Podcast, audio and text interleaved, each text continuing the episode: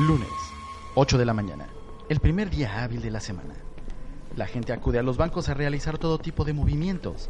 Depósitos, retiros, transferencias, pedir cambio, cobrar cheques. Ah, Y un largo etcétera, etcétera, etcétera. La verdad es que es muy probable que no salga rápido. En esta escena existen dos sujetos, el sujeto A y el sujeto B. El sujeto A soy yo mismo. El sujeto B es una persona de sexo femenino de complexión robusta, edad aproximada 40 años. Ah, y vestida de rojo. La edad queda mucho a discusión, ya que su notorio sobrepeso tiende a engañar sobre si es más joven o es una joven que parece una señora. En pocas palabras, tiene toda la pinta de una señora. Una vieja argüendera.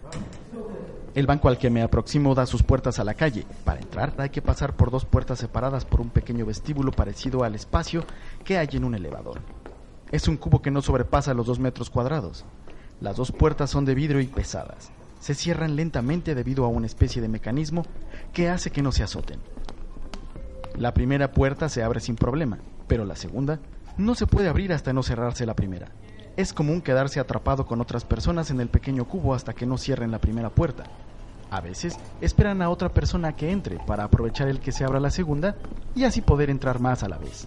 Yo, o sea, el sujeto A, observo todo desde el lugar que ocupo en la fila y espero mi turno a pasar a la caja mientras juego con mi dispositivo móvil. He tardado quizá 10 o 15 minutos, lo suficiente como para seguir viendo cómo se desarrolla todo ese show de entrar y salir del recinto bancario. Finalmente llego a la caja y realizo mis operaciones. Salgo con el botín. A lo lejos veo como el sujeto B, o sea, la ñora, se va acercando a la puerta principal. Viene sola, atraviesa la primera puerta y, en ese momento, cuando la primera puerta se cierra detrás de ella, nos quedamos frente a frente, con la segunda puerta en medio de los dos. Como ya he descrito anteriormente, es una puerta que se siente un tanto pesada, lo suficiente como para que la vieja gorda desarrolle una sensación de pereza instantánea. Esto ocasiona que se quede parada y espere a que yo le abra la puerta. Yo, por el contrario, me doy la media vuelta y simulo revisar mis transacciones mientras pienso. ¿Ella asume que yo abriré la puerta? Esto fomentará su pereza y dejará que yo lo haga. Todo esto únicamente para evitar su fatiga. Esto causa el disgusto del sujeto B, teniendo que abrir la puerta por sí misma, a lo que inmediatamente, al entrar, no puede evitar murmurar entre dientes y con una mueca de desagrado, ¿qué caballero eres, eh? Fin de la historia. Creo que la señora pensó que era mi obligación, quizá por ser hombre, de abrirle la puerta, lo que genera a su vez una situación en mi cabeza. ¿Quién se cree ella entonces como para pensar que merece cierto gesto de mi parte? ¿Solo porque ella es mujer y yo soy hombre? ¿Y el hacerlo me hace más hombre? ¿Me hace un caballero? ¿Y si no lo hago, soy poco hombre? Entonces quiero pensar que ella se aprovecha siempre de su condición femenina para pedir favores. Concepto al que ella le perdió el significado desde hace mucho tiempo para convertirlo en la palabra obligación. Creo que la elección de abrirle o no la puerta Y debió ser respetada, debió ser libre, y jamás tachada como falta de caballerosidad. La caballerosidad se había convertido en una obligación, lo cual, a mi punto de vista, ya le estaba restando fuerza al concepto de caballero. De haberlo hecho, ni siquiera me hubiera convertido en un caballero. Me hubiera convertido en un tonto al servicio de su flojera. Honestamente, lo hice por hacerle una maldad. Me molestó que pensara todo lo que ya les platiqué anteriormente. Y la neta, la neta, ¿estoy haciendo una tormenta en un vaso de agua? Quizá. Pero, pero quiero expresar mi descontento ya que yo siempre he sido un caballero. Es más, no me molesta servirle a una chica o a la gente en general. Pero creo que ese gesto debe ser siempre pues, natural, ¿no? Un verdadero gesto de condescendencia, de servicialidad, de caballerosidad. Creo que cuando ese gesto es inesperado es más gratificante y cobra más valor que cuando se asume que debe ser una obligación. Pero veamos realmente qué significa caballerosidad. Según la página Word Reference, significa comportamiento cortés. El diccionario de la Real Academia de la Lengua lo define como comportamiento propio del hombre que obra como un caballero, con cortesía, nobleza y distinción. En la red también me he encontrado con una opinión escrita para un reality blog blog que me hace pensar que no estoy loco y que no soy un tipo grosero y que lo describe sin tanta redundancia como yo. Muchas mujeres pensarán que un hombre está obligado a ceder el paso o sostener la puerta para que entren, pero esto es más que un gesto de amabilidad. ¿Quién ha dicho que los hombres están obligados a fungir como porteros? Los buenos modales y detalles simples que un hombre concede a una mujer son libres y voluntarios. Acercar la silla en un restaurante para que una dama se siente o ceder el asiento no son actos mandatorios, pero sí logran hacer la diferencia. La educación y los buenos modales deben ser apreciados, sobre todo cuando nace hacerlo y se actúa por mera costumbre. Hemos luchado mucho por la igualdad, entonces, ¿por qué una dama no puede tener los mismos detalles con un hombre? La cortesía y la educación la debemos profesar todos como seres humanos. Pequeños detalles siempre hacen grandes diferencias. La caballerosidad ante todo es un gesto, un gesto que se agradece.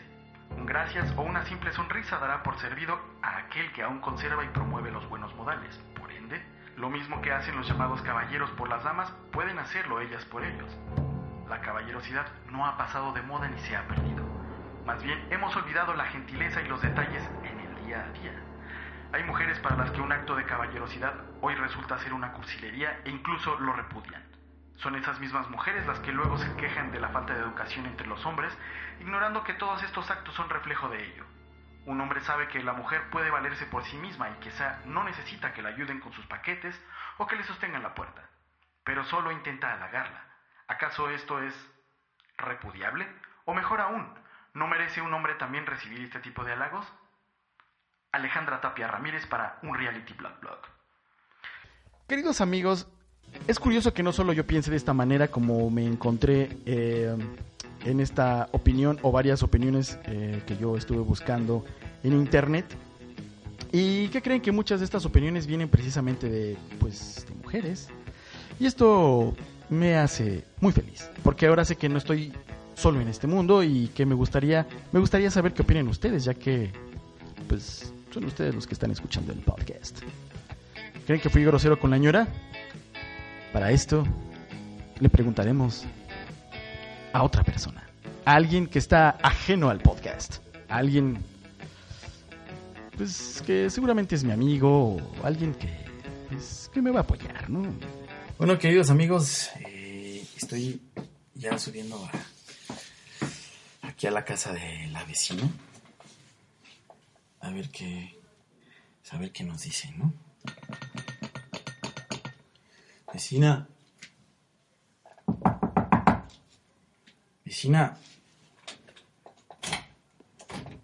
¿Qué onda, vecina? ¿Cómo estás? ¿Qué onda, vecino? Muy bien, ¿y tú? Pues aquí pues, que haciendo el podcast, ¿no? Sí, sí lo has oído, ¿no? sí, algunos. ¿Qué te parecen? ¿Están chidos? están chidos. Mira, ¿no quieres un, ¿no quieres un panecito? es que me da pena preguntarte, vecina. Mira, te, voy a, te lo voy a poner así.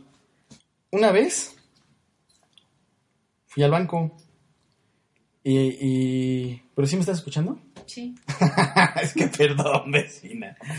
Mira, una vez fui al banco y en el banco había dos puertas, ¿no? Entonces, la primera para que, o sea, ¿cómo te explico? Para que la primera se abra, bueno, a ver, tú entras, ¿no? Por la primera puerta. Entonces, para cuando tú entras por la primera puerta, tienes que dejar que se llene todo lo que está allí, ahí adentro para que se abra la segunda puerta. Bueno, el caso es que, mira, fíjate. Resulta que había una señora que estaba esperando que yo le abriera la puerta. Y, pues, ¿qué crees que no se la abrí? ¿Tú cómo ves eso? ¿Está chido o...? Mm, bueno. De ti no me sorprende. Ajá. Ajá. Pero no, no, no está chido. Porque, pues no te, no te costaba nada abrirle la puerta a la señora. Em, ahora sí que debemos de sembrar lo que queremos recibir. Ajá. Entonces, si tú quieres amabilidad, pues tú también siembra amabilidad. Pero la señora quería que yo le abriera la puerta, o sea, como que ella decía, no, pues que ese güey me abra, ¿no? Pues sí, porque pues ya estamos acostumbrados a que un caballero nos abra la puerta. Ajá. ¿Y por qué le tenía yo que abrir la puerta? Porque eres un caballero pero sí soy caballero, pero la señora quiso que yo le abriera la puerta porque ella asumía que yo le iba a abrir la puerta y que era mi obligación abrirle la puerta, ¿no? O sea que estoy mal. Sí. Y la- bueno, otra cosa. ¿La señora ya era mayor? Pues como de unos 40 años, yo creo. 40. Pues sí. Sí tenías que abrirse la vecina. No, pues. Pues qué mal. No, no, ¿a qué hora? ¿No quieres salir al ratito? Tomar un café. No, vecino.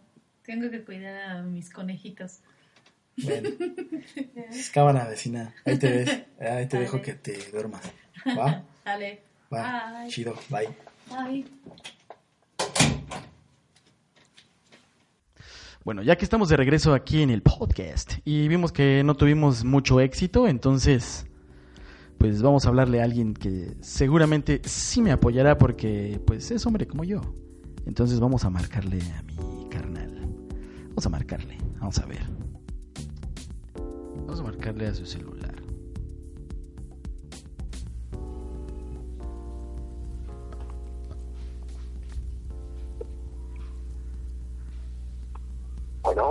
¿Qué pedo? ¿Qué pedo? ¿qué pedo, qué pedo? Ya está saliendo en el podcast. Ah, ¿y luego?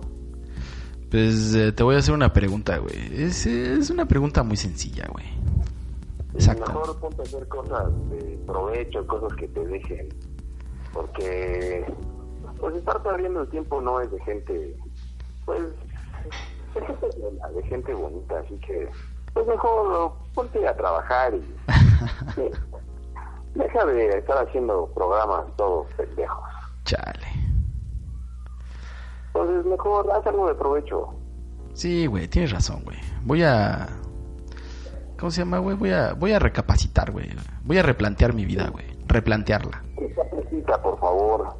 Nunca es tarde para recapacitar, diría mi abuelita. Ándale, sí, tienes razón, güey. Entonces te lo dejo de tarea para que lo medites y pues eh, algo más provechoso podría ser rascarte la panza, ver una película. Sí, Pues mejor deja de perder el tiempo. sí, güey, tienes razón, güey. Ya, ya no voy a hacer el podcast. Ya no lo hagas. No, ya no, güey. Voy a replantear mi vida, güey. Mi existencia, güey. Replantea tu vida. Por favor, recapacita. Sí, güey, eso voy a hacer. Cámara, cámara. Ay, Bueno, pues ahí tenemos eh, una respuesta un poco fallida, ¿no?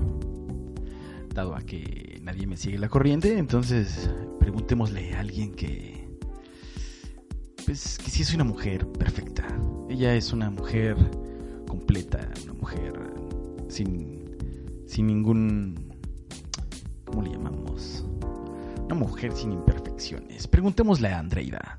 Hola Omar, recuerda que tú me programaste y estoy diseñada para siempre seguirte la corriente y no contradecirte nunca. Contradecirte sería como ir en contra de las leyes de la robótica y mi sistema entraría en conflicto provocando así una paradoja y mi autodestrucción. Sin embargo, si tú insistes, podría decirte que tu forma de pensar es un tanto extremista y subjetiva. Reflexionemos así acerca de la dimensión de género que permita cuestionar la validez analítica de la dicotomía normativa clásica, masculino-femenino, y poner en relieve la importancia de la acción social del sujeto y la consecuente predicción de nuevas subjetividades. Las culturas condicionan las maneras de ser y las valoraciones. Bueno, ¿ya terminaron todos? ¡Basta! Ya, basta. Total, es muy mi pinche podcast, es muy mi pedo, es mi pinche opinión y ya, basta. Y eso me pasa por pedirles opinión a gente que no me aporta nada y que me lleva a la contraria y que no, nada. Ya, adiós, bye. Así que nos vemos la próxima semana con un podcast en donde seguramente sí me van a seguir la corriente y le van a decir que todo a todo lo que le van a decir que sí a todo lo que yo diga. Ya, adiós. Hasta la próxima semana. Bye.